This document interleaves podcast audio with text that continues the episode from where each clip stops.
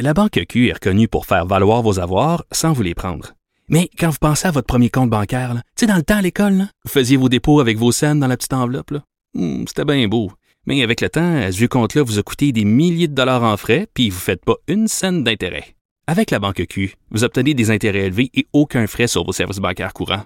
Autrement dit, ça fait pas mal plus de scènes dans votre enveloppe, ça.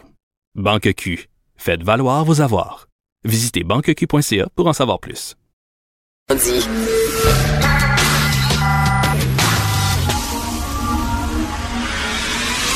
De 10 à 11, De 10 à 11. Richard Martineau. Politiquement incorrect. Cube Radio. Bon lundi, merci d'écouter euh, Cube Radio est politiquement incorrect. Non, je n'ai pas regardé le Super Bowl. Arrêtez, j'ai pas regardé ça. Je connais rien au football. Je sais même pas c'est quoi la différence entre euh, le football canadien, le football américain. Je comprends rien là-dedans. Tout ce que je sais, c'est que tout le monde déteste les Pats parce qu'ils sont trop bons. Puis encore gagné. Hein? Ça va faire chier. Encore. Pourquoi on déteste les gens qui sont trop bons? Pourquoi?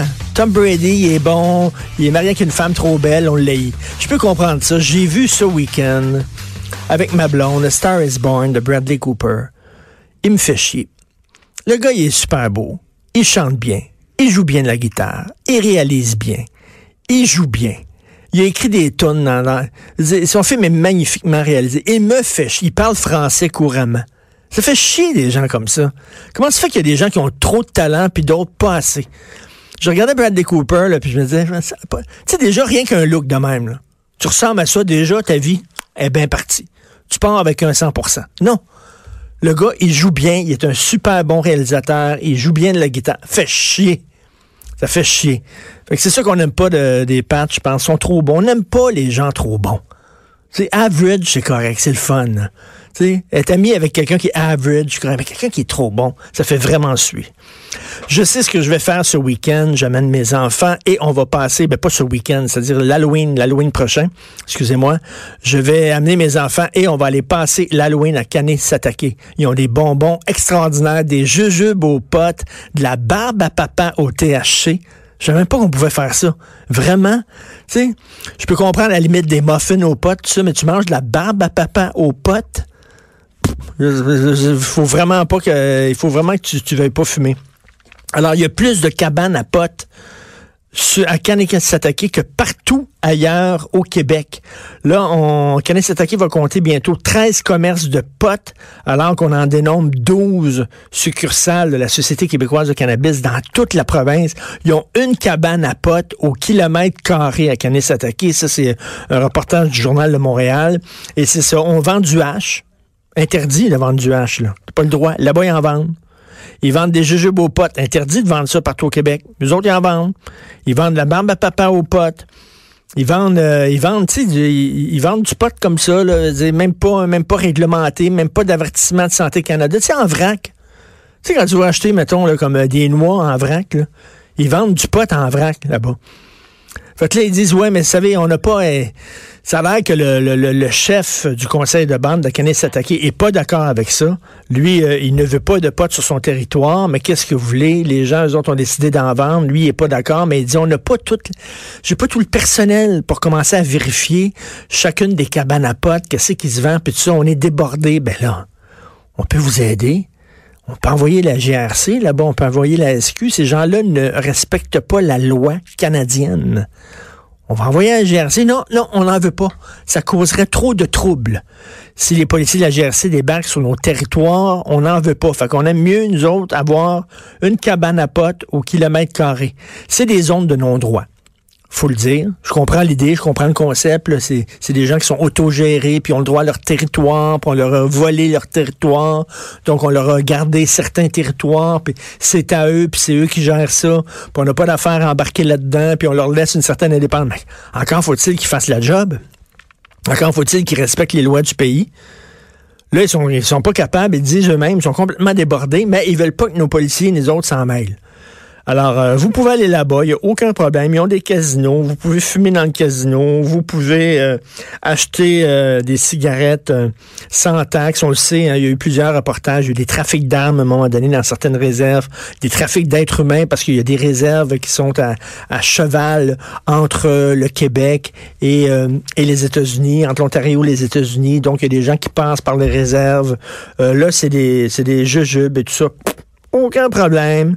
À notre nez et à notre barbe, c'est ce qu'on appelle vivre de sa plume. Oh, boum, boum, Vivre. Et là, j'avais déjà, j'avais déjà dit ça à LCN lors de mon commentaire j'avais dit, parce que quand, ça a commencé, c'est pas, pas le premier reportage du Journal de Montréal. Il y a eu un reportage il y a quelques mois. Euh, la journée où le pot était en vente, ils sont allés sur un territoire euh, autochtone, euh, sur les réserves. Ils sont allés à Kanawaki, ils sont allés à Kanesatake. ils ont vu qu'effectivement, il y avait des cabanes à potes qui vendaient du pot et tout ça. Puis d'après moi, ça, ça m'étonnerait qu'ils cartent. moi puis vous, là, je pense pas vraiment qu'ils demandent ta carte. Sais, s'ils sont prêts à vendre des jujubes aux potes, puis de la barbe à papa aux potes, alors, puis s'ils sont prêts à vendre du hache, puis c'est pas légal, ça m'étonnerait qu'ils commencent aussi à respecter la loi concernant les mineurs. Entre bref.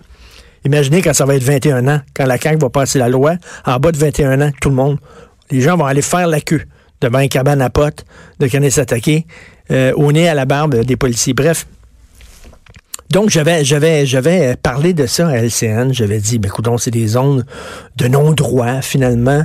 Et euh, j'avais fait un gag. J'avais dit, les gens attendent en file indienne. Pour, des gags, là. Gags faciles. Ils attendent en file indienne pour aller acheter du pot. Et, euh, les policiers voient rouge, etc. Et là, il y a un journaliste de The Gazette un journaliste de il y en a un là-dedans The Gazette, il maillit, il maillit, il se réveille la nuit pour me détester. Il met, son cadran parce qu'il n'y a pas, a pas assez d'heures pour me détester dans la journée. Fait qu'il se réveille à 3 heures du matin, puis il maillit pendant 15 minutes, puis après il se retourne, se coucher.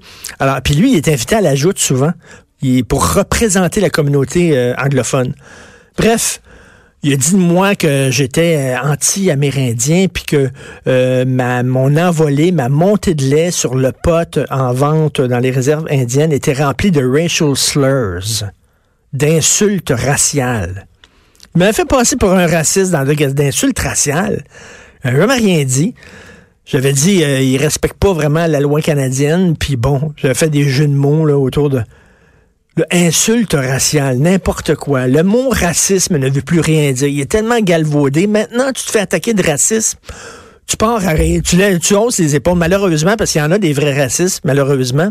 Mais le mot, on l'applique tellement à n'importe quoi, puis à n'importe qui, qu'on a vidé le mot totalement de sa substance. Ça ne veut plus strictement rien dire. Donc, écoute, là, là je dis ça n'a pas de sens. Euh, dans les réserves amérindiennes, euh, ils vendent des jujubes aux potes puis du hache alors que c'est illégal. Là, il va peut-être écrire que je suis raciste. N'importe qui est raciste.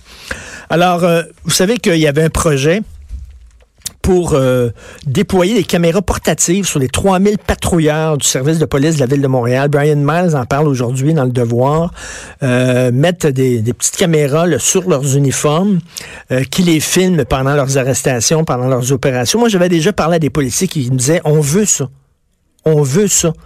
Parce que souvent, les gens nous filment avec leur téléphone cellulaire, puis ils voient pas vraiment ce qu'il y a eu avant ils font du montage dans leur, euh, dans leurs vidéos qu'ils mettent sur YouTube. Fait qu'on voit pas ce qui est arrivé avant l'intervention policière, puis ce qui arrive après. Tout ce qu'on voit, c'est nous autres qui utilisent la force, la matraque, puis tout ça. Là, on sac ça sur YouTube, puis on dit, regardez comment sont écœurants les policiers. Les policiers, moi, qui j'ai parlé, ils ont dit, on aimerait ça avoir une caméra, justement, parce que ça montrerait toute la patente. Quand il y a une vidéo comme ça qui sortirait, on dirait, ah ouais, vous pensez que c'est ça qui s'est passé? Mais regardez, moi, c'était filmé avant, après, puis on va vous montrer ça. On va le mettre en contexte et tout ça. Finalement, les policiers ne veulent rien savoir. Ils veulent rien savoir d'avoir une caméra et disent, on veut pas être surveillé pendant notre job.